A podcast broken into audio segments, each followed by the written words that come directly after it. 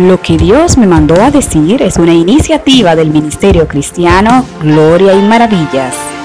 Nos complace llegar hasta ti con la intención de proveerte alimento espiritual a través del mensaje de la palabra de Dios. Hola, soy Flérida Mauricio de Jiménez y te doy la bienvenida a tu podcast, Lo que Dios me mandó a decir.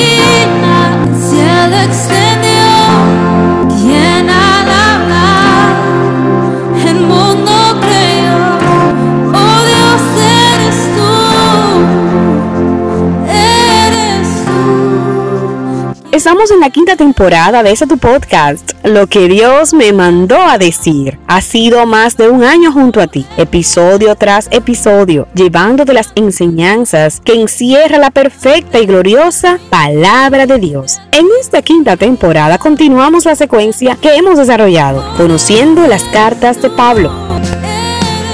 En episodios anteriores conocimos la carta a los romanos, así como la vida de su autor, el apóstol Pablo. Si te lo perdiste, por favor regresa atrás y aprovecha todo el conocimiento bíblico para tu crecimiento espiritual. Hoy concluimos el estudio de las cartas a los Corintios, dando una síntesis del contenido de estas dos epístolas escritas por Pablo.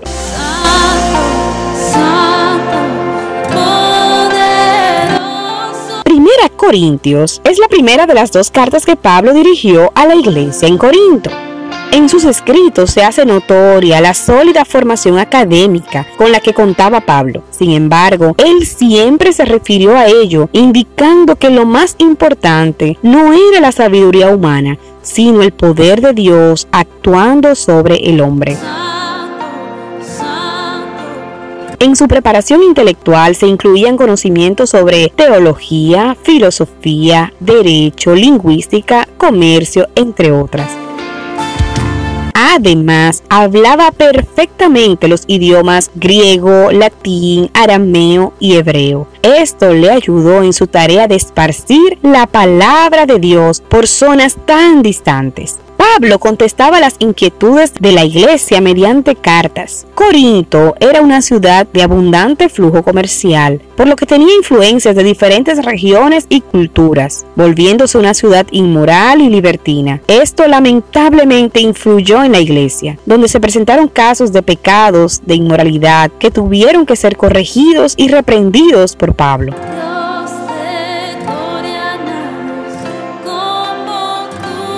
Acerca de la segunda carta a los Corintios, en su misión evangelista, el apóstol Pablo viajó por diversas partes del mundo, Grecia, Asia Menor, Siria, Palestina y muchos más. Más de la mitad de los libros del Nuevo Testamento se le atribuyen a Pablo. En la primera carta a la iglesia de Corinto, el apóstol hace referencia a ciertos pecados dentro del pueblo de Cristo que debían ser corregidos. En esta segunda carta, Pablo se goza en que tomaron en cuenta sus consejos. Tito, quien dirigía esta iglesia, le había informado a Pablo acerca del arrepentimiento de los hermanos en Corinto y de lo bien que estaban marchando las cosas ahora.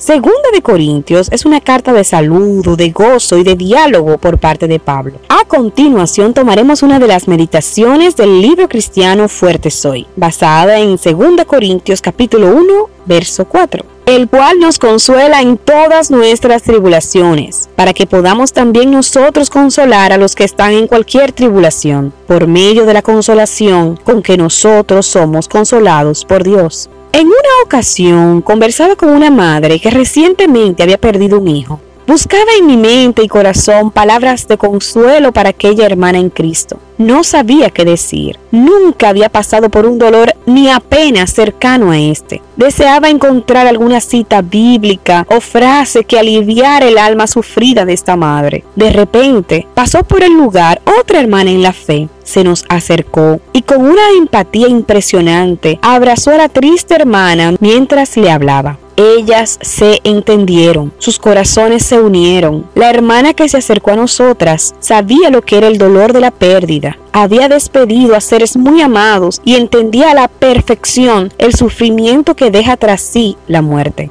Yo me hice a un lado mientras observaba aquella escena. Cristo vino a la tierra, sufrió hambre, escasez, tentación, penas, lloró la muerte de su amigo Lázaro y todo eso lo padeció para poder comprender nuestro dolor y consolarnos en todo. La Biblia expresa que por cuanto Él también sufrió, puede entender nuestro sufrimiento.